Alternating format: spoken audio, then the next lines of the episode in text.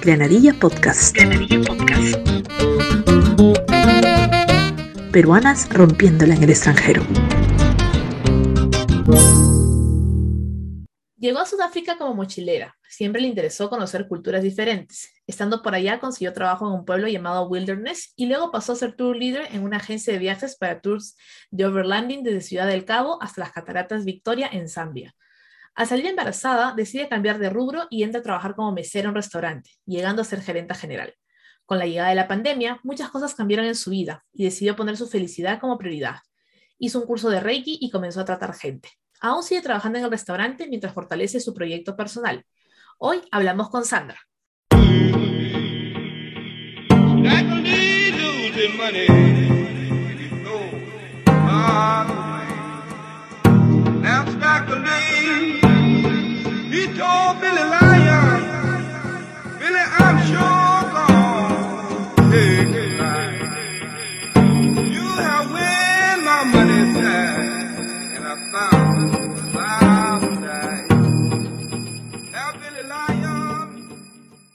Hola Sandra, bienvenida a Granadilla Podcast. ¿Cómo estás?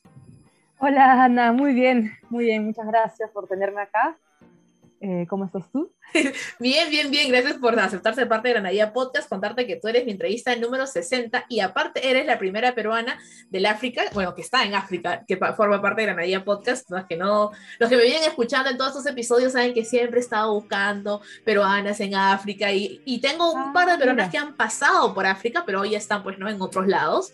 Entonces, esto ha sido mi búsqueda implacable hasta que ya encontré a Sandra. Entonces, ya encontré a Sandra y espero que eso nos lleve a conocer a otras peruanas también que están en diferentes partes de África. Y bueno, quisiera que nos cuentes primero cómo es que decides irte de mochilera a Sudáfrica, porque es como que al otro lado del mundo, literal. No. Este, bueno, como dijiste, ¿no? Siempre lo único que tenía claro en la vida, sobre todo en mi colegio, era que quería viajar y conocer más diferentes las culturas, mejor para mí. O sea, quería ver cosas, tenía esa curiosidad por ver cosas que, diferentes que nunca había visto. Entonces, bueno, empecé a viajar, eh, bueno, uno empieza, obviamente, viajé mucho por Perú porque estudié para hacer guía de turismo, eh, a Centroamérica, bueno, estuve en Estados Unidos, viajé, estudié en, estudié en Europa, también en Alemania y viajé por ahí bastante. Y en cierta forma, cuando estás en Perú, en Latinoamérica, ves mucho de la cultura americana por las series, películas y de europea. Como que tienes una idea de lo que vas a ver y lo que vas a encontrar. Y cuando se me dio la oportunidad de de ir a Sudáfrica porque yo un tiempo trabajé en un crucero y mi roommate, mi compañera de cuarto era sudafricana y ella estaba, estábamos en contacto siempre y ella estaba en Sudáfrica en ese momento, entonces fue ya, este, no tengo idea de qué voy a encontrar en Sudáfrica. O sea, leones, elefantes, pero, o sea, no sé, no sé, están ahí en la calle, qué sé yo, no sabía nada. Entonces dije, perfecto, sí quiero ir a Sudáfrica, quiero, ahora quiero conocer algo lejos. Así que mm, ya había estado trabajando, estaba en ese momento estaba en Alemania estudiando y trabajando, tenía plata ahorrada y me, y me fui para allá, con un pasaje de ida y, y llegué a Sudáfrica. Así comenzó tu travesía. Y bueno, en todo ese tiempo que ya llevas viviendo ¿no? en Sudáfrica, ¿qué, ¿qué, diferencias o similitudes encuentras con la cultura peruana? Porque al inicio mencionabas, ¿no? Nosotros vemos mucho la cultura americana en las series, porque de hecho aquí hay un montón de norteamericanos que vienen a Perú por, por, trabajo, por viaje, por amor, por diferentes motivos, pero pronto la cultura sudafricana puede ser un poquito desconocida para muchos peruanos, ¿no? Entonces, ¿qué, qué similitudes, qué diferencias encuentras? Em, bueno, los dos son países que fueron colonias, ¿no? En cierto tiempo. Entonces, esa la veo una similitud bastante grande, ¿no? Esa parte de, que ha sido una parte de la cultura ha sido como que reprimida. Eh, entonces, todavía se ven muchas, eh, ¿cómo dirías? Como, no sé la palabra, se me fue la palabra, anger, ¿cómo se dice anger? ¿Molestia? ¿No? Eh, fastidio, fastidio cierto, ¿no? Porque, bueno, obviamente acá el 80% de la civilización es negra y hay un 20% de, bueno, no 20, pero menos civilización eh, blanca, que están entre ellos los ingleses y los africanos, que son los holandeses. Entonces siempre hay un poco de, todavía de no, de, como no guerra, pero como que, ah, ¿no? Una diferencia entre las dos razas, ¿no? Bastante, en realidad, hasta más que en Perú, se ve bastante esa diferencia. Em, después, eh, algo que sea, bueno, es, bueno, esa es una parte que en, realidad no es tan bonita, pero una parte bonita que es que los sudafricanos, que me parece que igual que los latinos, los peruanos, son muy alegres, son muy, te reciben, no sé, como yo viví en Europa, viví en Alemania, no sé, yo lo que noté los alemanes son fríos, ¿no? Sí. Entrar en un grupo de alemanes es súper difícil y no, a pesar de, o sea, si, igual hablas el idioma, pero los chistes, la cultura en ese sentido es más fría. En cambio, los africanos son más, te reciben, son más espontáneos, tienen esa parte como en, en Latinoamérica, en Perú, ¿no? Que, que, eso me encantó, que fue una de las razones por las cuales me encantó la gente. Me encantó que me recibieran, sobre todo en esa época yo venía de Alemania y estaba creo que traumada de los alemanes. llegar a un país que la gente me recibiera y era espontánea y bueno, era mucho más joven, eso me encantó, ¿no? Em, más relajados también. También se ve esa parte de, corrupción, ¿no? es un país que avance, que sea tan, como en Perú, ¿no? Que todo vaya a la regla, ¿no? hay corrupción, las cosas no se hacen bien. Entonces, por ese lado está, es bien parecido, ¿no? Yo diría cosas diferentes. Una cosa que a mí siempre me, me sorprende hasta ahora, ¿no? Acá en Sudáfrica hay 16 idiomas oficiales. Wow. Pero no solamente eso, sino que en el día a día la gente habla, o sea, por ejemplo, en la, en la zona que yo estoy hay tres idiomas que se hablan todo el tiempo. Entonces la gente, o sea, tú estás conversando, está el inglés, el afrikaans, que es el holandés antiguo, ¿no? que llegó con los colonizadores holandeses, y cosa que es de la gente negra. Entonces, em, entonces esa es la mayoría de gente que se encuentra en esta zona y yo donde trabajo en el restaurante hay gente que habla esos tres idiomas. Entonces, una persona puede hablar de los tres idiomas al mismo tiempo, una conversación, es una mezcla. Oh. Me parece algo tan loco, ¿no? O sea, en Perú tenemos muchos idiomas, pero más en la parte de la selva, ¿no? Que tenemos más de 20 idiomas, bueno, está el quechua y el español, obviamente, pero yo nunca he visto eso, me parece tan interesante. Claro, no, no. O sea, yo conozco una persona, una cocinera que trabaja conmigo y me está hablando en inglés y voltea y le hablan a otra persona y le está hablando en cosa a otra persona y esa mezcla me parece loco, entre los mismos, em, la gente blanca, no hablan yo tengo amigos africanos, entonces están hablando conmigo en inglés, en africano, entonces eso cambio, no sé, me parece muy chévere, muy interesante, ¿no? Y es algo que obviamente me parece diferente. Y es un país, este, otra diferencia es un país que, me gusta que en Sudáfrica, que no es un país tan centralizado como en Perú. Em, a mí me gusta vivir en la naturaleza, me gusta vivir en lugares pequeños.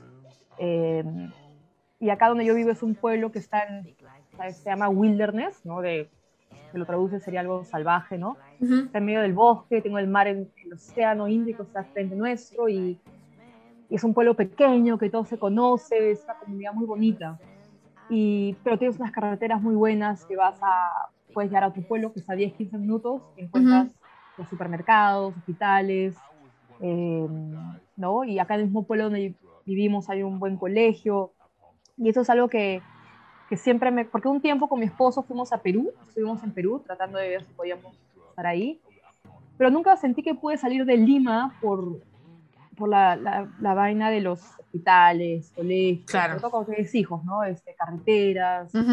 Em, o sea, se puede, ¿no? Hay encuentros lugares está Cusco, Arequipa, pero a un pueblo pequeño son más rurales, ¿no? Eso es lo que mucha gente me pregunta cuando me dice, tú eres de Perú, pero Perú es lindo, ¿por qué? Y yo le digo, sí, me encanta Perú, o sea, me encanta, es lindo, lo extraño un montón.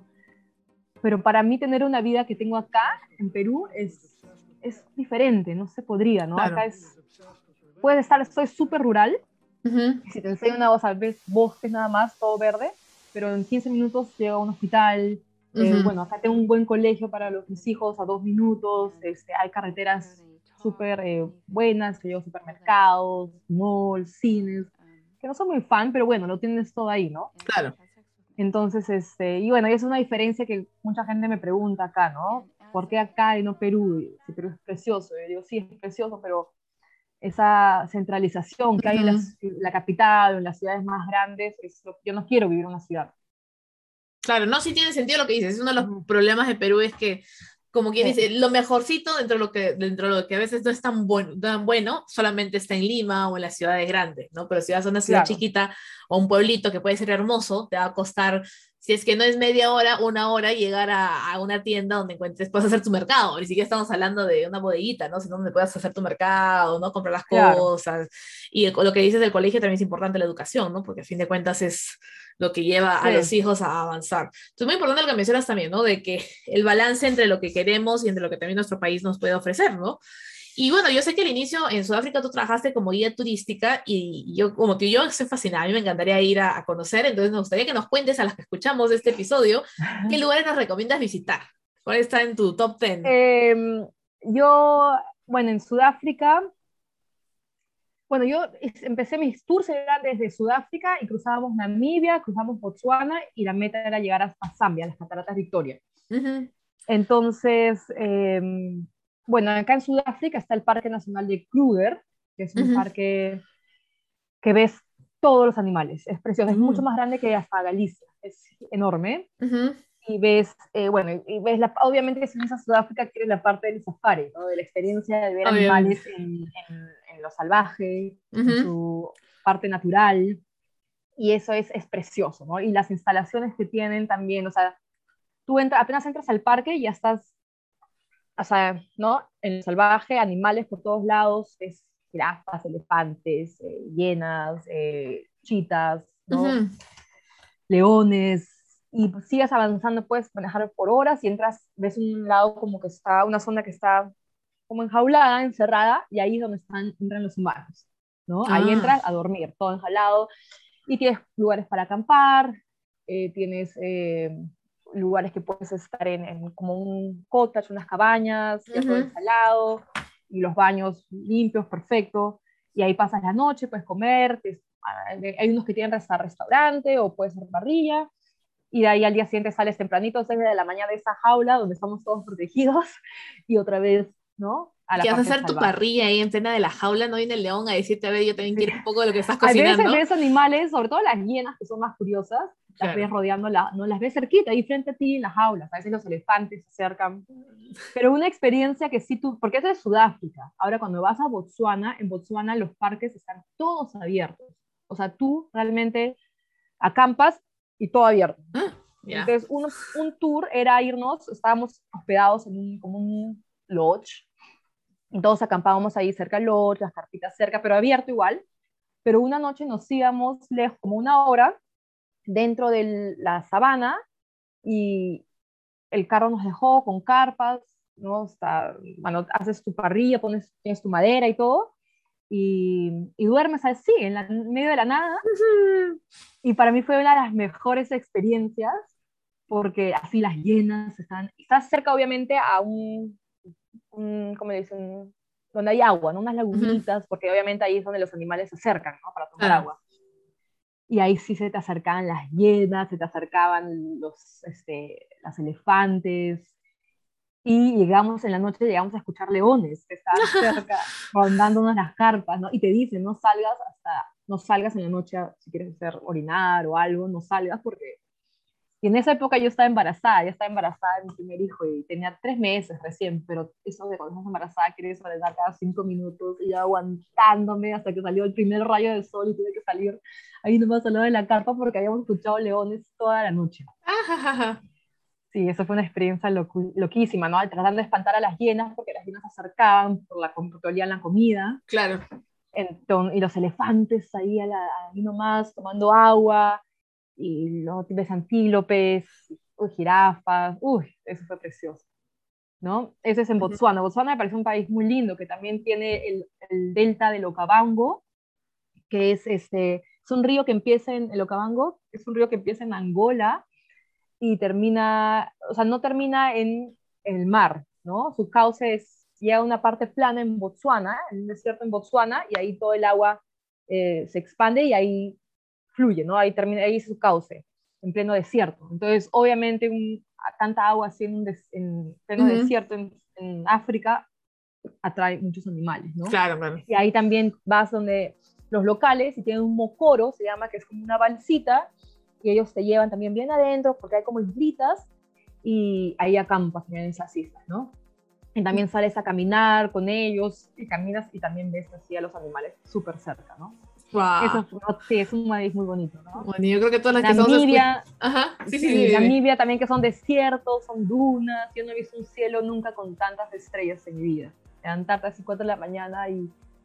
Porque en Namibia son, son países que son muy poco poblados, entonces no tienes toda esa luz, de electricidad de las Ujú. ciudades, los pueblos. Claro. Entonces también hemos dormido en, en Namibia en desiertos, tipo así, como cuando se hacen paracas en Nazca, que es pura arena, arena, arena y dunas, y, pero la arena ro- rojiza y, y en las estrellas. Oh, es precioso. Ay, no, pues a mí ya me dieron ganas y creo que todos los que estamos escuchando este audio ya estamos juntando nuestros dólares, soles o euros de donde sea que estemos para poder darnos una, una vuelta por África, que suena muy interesante, ¿no? Me trauma un poquito el tema de que la hiena se me acerque porque estoy preparando mi chorizo ahí en la mitad de la, en la mitad del, del parque, pero bueno, pues ahí se supera, ahí se supera. Y bueno, también estuviste, bueno, eh, eh, trabajando en un restaurante, ¿no? Y hiciste justamente toda esta escala, ¿no? Comenzaste como mesera y terminaste como gerente general. Y me gustaría que nos cuentes toda esta experiencia, porque pronto hay, gente que, que nos escucha que les interesa este sector, ¿no? Ya hemos tenido, por ejemplo, hace poco tuvimos... Eh, hemos tenido peruanas que son chef, que son cocineras, entonces también nos han contado un poco, ¿no? De cómo funcionan. Y me gustaría que nos des un poco de, de consejos, de tips, ¿no? Desde tu experiencia. Eh, bueno, yo sal- dejé el guiar, obviamente, cuando estaba embarazada y tuve mi hijo, yo, como madre así bien peruana o latina, creo que no quería dejar a mi hijo, ¿no? Entonces regresé al pueblo donde vivía y conseguí el trabajo de mesera, porque, bueno, era un trabajo ahí cerca de la casa. Y, y bueno, realmente fue la primera vez que empecé en un restaurante. He trabajado en restaurantes antes, pero ya de una forma más profesional, ¿no? Antes eran cachuelos. Ahora ya era una forma más profesional porque tenía que eh, ganar dinero para mi familia. Entonces ya era diferente, ¿no? Y bueno, entré como mesera en un restaurante. Siempre los, eso de mes- trabajar de mesera es bueno por las propinas, ¿no? El sueldo mínimo, te pagan un sueldo mínimo, pero ganas eh, muy buenas propinas. Y, y nada, empecé a hacer mi trabajo. Eso es algo que siempre he escuchado. Y de mucha gente está en Sudáfrica, que los sudafricanos no saben mucho de Perú. Pero siempre me dicen, los peruanos son muy trabajadores, son muy chambeadores. Y no solamente lo he escuchado acá, lo he escuchado en muchos lados que la Ujú. gente me dice, sí, los peruanos, yo cuando trabajo con peruanos son muy chamba. Y eso es muy cierto, ¿no? Y yo también como ahí peruana, en un restaurante, yo chambeé duro.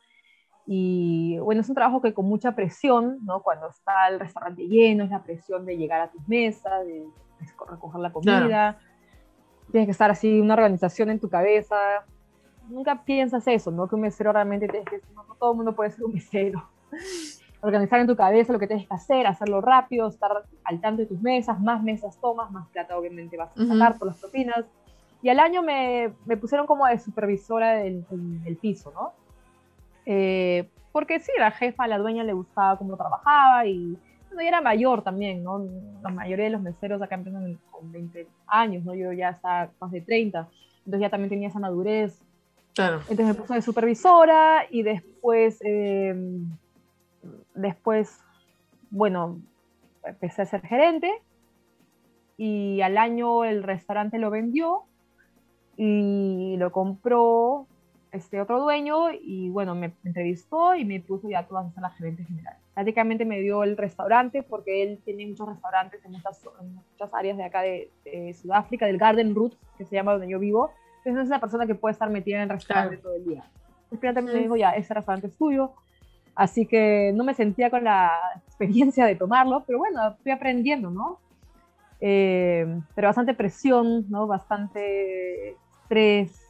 Ya no era como que salgo del restaurante con mis propinas y me voy a mi casa y no pienso en el restaurante, ¿no? Eran llamadas cuando estás Claro. libre, que esto, que el otro, ¿no? Eh, pero sí, ¿no? Usas muchas, aprendes muchas cosas cuando estás en el restaurante, a lidiar con gente y problemas. Y hacerlo Sí. rápido. Sí, yo, mira, yo definitivamente siempre le decía a mi esposo que yo me moriría de hambre como mesera. Porque primero que se me cae todo a mí, porque yo con el azafate ya veo vasos, platos, ya veo que la mitad de mi sueldo se va en pagarle al, al restaurante todo lo que rompí.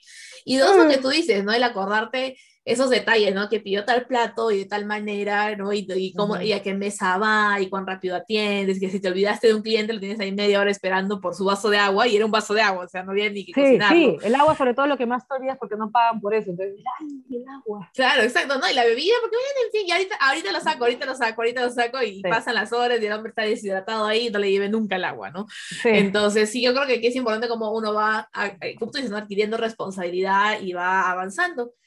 Y bueno, una de las cosas que también durante esta pandemia tú has sido mamá, ¿no? Entonces, este, Sí. has sido mamá en esta y, ha- y es un tema que ha salido en algunos episodios antes, que es diferente, pues, maternar, digamos, en épocas normales, ¿no es cierto? A ser mamá durante la pandemia. ¿Cómo ha sido ese proceso para ti?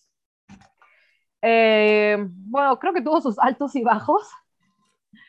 Fue, Mm. bueno, para empezar, justo acá, se, Sudáfrica se cerró el día después del cumpleaños de mi hijo, que ya tenía toda su fiesta planeada. Entonces ya para empezar, sentarlo en el sillón y explicarle que no podía venir nadie, que no iba a tener fiesta, me rompió el corazón, ¿no? Claro. Y explicarles lo que, tiene que, lo que está pasando, ¿no? ¿Cómo les explicas una pandemia que ni siquiera nosotros entendíamos a niños? Bueno, mi hijo tiene nueve, en esa época ocho, y mi hija tenía cinco, cuatro, cinco. Entonces, pero creo que al final sentirnos, por suerte, que yo siempre agradecía la vida de eso, estar en este lugar que estoy rodeada de naturaleza y teníamos espacio para correr, tenemos un pequeño lagunita acá, Mm. los chicos se metían a nadar, teníamos el espacio, ¿no? Pero por otro lado eran las tareas, ¿no? Ahora te mandan las tareas por, por WhatsApp, sentarme con mi hijo a hacer tareas, o sea, eso sí fue uf, un aprendizaje bastante, porque, o sea, yo no soy profesora, ¿no? Y ahora tienes que enseñarle a tu hijo, está en primero de primaria, empezar a enseñarle a leer, y escribir, o sea, esa parte que es la más básica, Claro. Es la más difícil en realidad. las peleas, los llantos, pedirle, yo pidiéndole perdón a mi hijo, discúlpame, o sea, no debía hablar- hablarte así. Y me enseña un montón, ¿no? Aprendí un montón. Y ahora para mí sentarme con mi hijo y hacer las tareas es mucho más sencillo, tengo mucho más paciencia, ya tengo, puedo enseñarle de otra perspectiva, ¿no? Antes era, pero, "Ah, ¿por qué no lees no?". Ah, no, era, sí, esa parte fue dura, la parte de las tareas, ¿no? O sea, era- me levantaba todos los días y era, "No, hacer tareas conmigo. Pero bueno, pero aprendí, ¿no? Y creo que también para él fue una buena experiencia. Y, o sea, también que entiendan que los padres no somos perfectos, ¿no? O yo me disculpé varias veces con mi hijo, ¿no? O sea, por las formas que reaccioné hacia él, ¿no? Y este, pero también haciéndole entender de dónde vengo, ¿no? Claro. Y obviamente, este, y yo entendiendo más su forma de ser, ¿no? Eh, más, entendiendo que tengo que ser más tolerante, más paciente con él, ¿no? Eh, ¿Qué más? Eh, Ser madre en la pandemia. eh, bueno, lo que me gustó fue que no estaba trabajando. Yo siempre he estado trabajando toda mi vida con mis hijos. Ujú. Entonces, el estar en la casa y empezar a cocinar más cosas y hacer postres y... No, esa parte me encantó.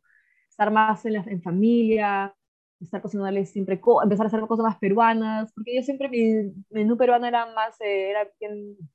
eh, pero yo cocino un montón peruano porque me encanta comer. No sé que me guste cocinar, pero me gusta comer, como buena peruana. Entonces, ¿qué voy a hacer? Te voy a cocinar porque nadie me va a hacer una comida peruana. Entonces, expandir mi, mi recetario, tengo mi recetario Nicolini y empezar a hacer más cosas que me parecían súper difíciles. Ah, voy a tratar de hacer esto, ¿no? Y tenerle el tiempo para dedicarme a, a cocinar algo rico a mi familia, ¿no? Y salíamos a caminar todos los días eh, por los bosques, y digamos, a llevarlos a montar bicicleta. Eso fue bonito. Es interesante. No, lo que dices es ese tema de la frustración del- de, enseñarle a, los hijos desde casa, que ningún papá, pienso yo, estaba entrenado para ser profesor, pues, ¿no? Y, Sí. y yo tengo muchas amigas que, que son mamás y amigos, ¿no? Que son papás que se les han volteado el mundo eso de enseñarle a los hijos. Y, y yo, mira, yo he sido docente y, y al final le echaba la culpa al profesor, pero es que no, tampoco se puede enseñar por Zoom, pues no es fácil tampoco. Sobre Eh, todo cuando son chiquis, es más complicado tener al niño atendiendo la pantalla. Por suerte, acá en Sudáfrica no hicieron lo del Zoom. Si Ah, no, hubiera sido una locura. Era, nos mandaban las tareas por WhatsApp. Nosotros las teníamos que hacer. Y eso fue, yo creo que por el Zoom hubiera sido, yo no creo que mi hijo se hubiera podido sentar frente a la computadora. Sí, no, olvídate. Una cosa es que vean una película de Disney por dos horas, pero cinco o seis horas de clases, olvídate. El No, niño quiere tirar la no. computadora por la ventana. Exacto, Entonces, sí. Sí, no, no, no, pero ha pasado en muchos países, ¿no? Y le echaban la culpa al, al Sí. profesor, y yo, pero amigo, el profesor no puede teletransportarse a tu casa tampoco, ¿no? Entonces, Eh, no sí, puede lo vi con muchas amigas en Perú, ¿no? que eran las Sí. clases por Zoom, las pobres. oh. Sí, no, olvídate. No, y para los que no tienen, o sea, hay familias que solo tienen una computadora por familia y tienen tres hijos, ¿qué hacen? O sea, ¿cómo, cómo, haces? La clase es en el celular, peor, ¿no? Entonces ha sido, ha sido interesante ver las diferentes etapas de la maternidad en, en, esta pandemia y cómo estamos pues sobreviviendo, ¿no? Y bueno, para ir terminando, yo sé que tú eh, en este momento de tu vida estás cambiando ciertas cosas porque estás poniendo tu felicidad por delante, ¿no es cierto? Tu, tu estabilidad y has empezado este curso o has hecho un curso de Reiki, estás tratando gente. Me gustaría que nos cuentes de qué trata, en qué consiste, en qué estás haciendo.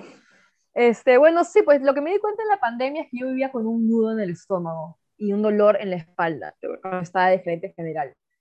Y cuando pasaron los meses, bueno, las semanas creo nomás, y no tenías eso, y cuando empezaba a hablar acá el presidente a los meses que íbamos a volver a abrir restaurantes, me di cuenta que todos esos nudos regresaban, todos esos estreses, y cuando todo el mundo estaba contento de abrir, porque obviamente íbamos a ganar otra vez dinero, porque nosotros estuvimos cerrados, sin trabajar nada por meses, yo era como que, no quiero, ahora que no, que no, no quiero, no quiero, o sea, tenía ese nudo y me sentía mal y me di cuenta, realmente no me gusta ese trabajo, o sea, yo no soy para hacer esas cosas. Lo hago bien, pero no, no me gusta.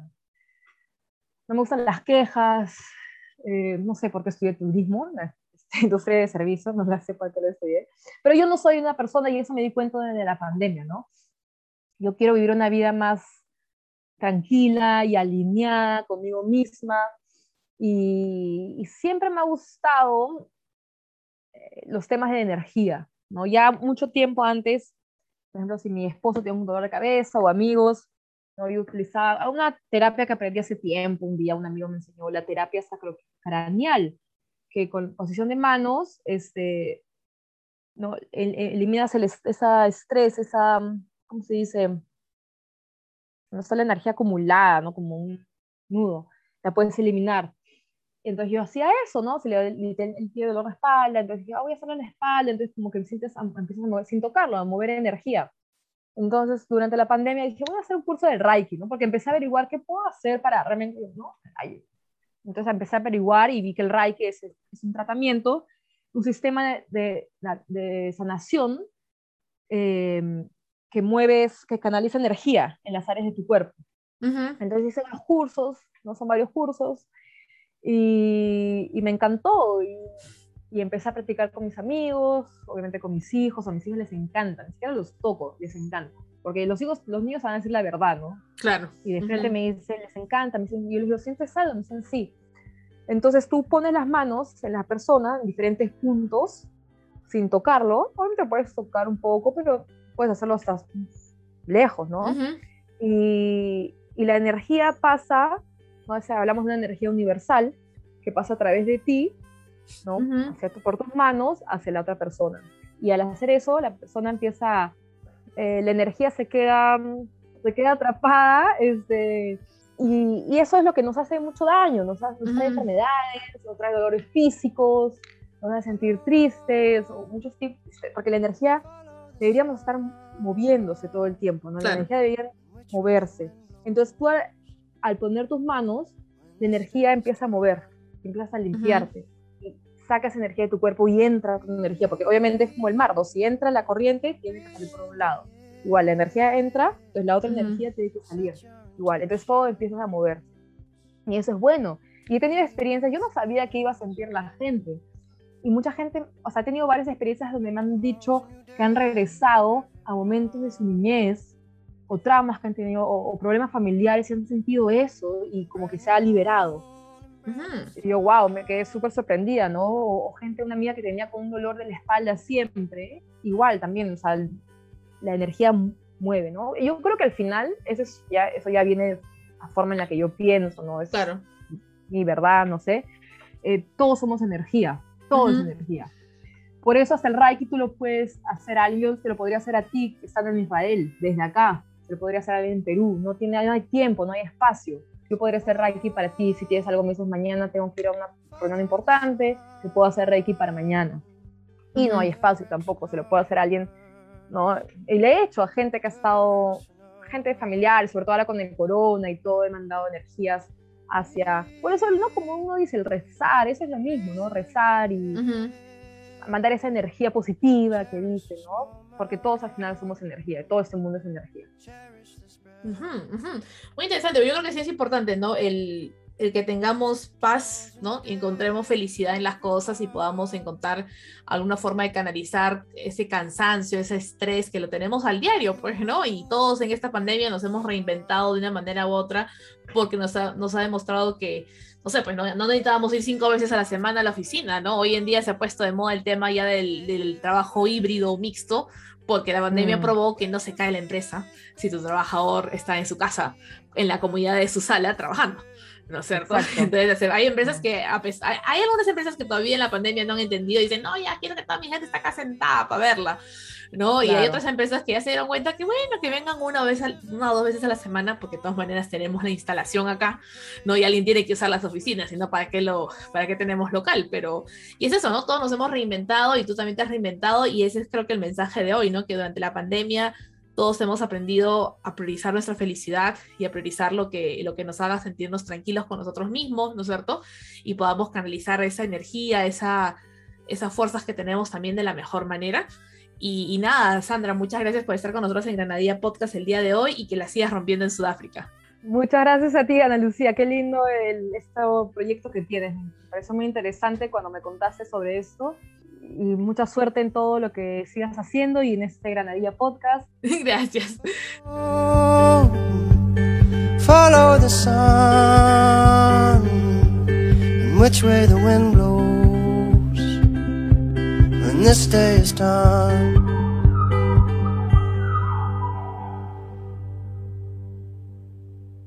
Sandra la está rompiendo en Sudáfrica al hacer lo que la hace feliz. ¿Qué te hace feliz a ti? Cuéntame en los comentarios. Granadilla Podcast. Granadilla Podcast. Peruanas rompiéndola en el extranjero.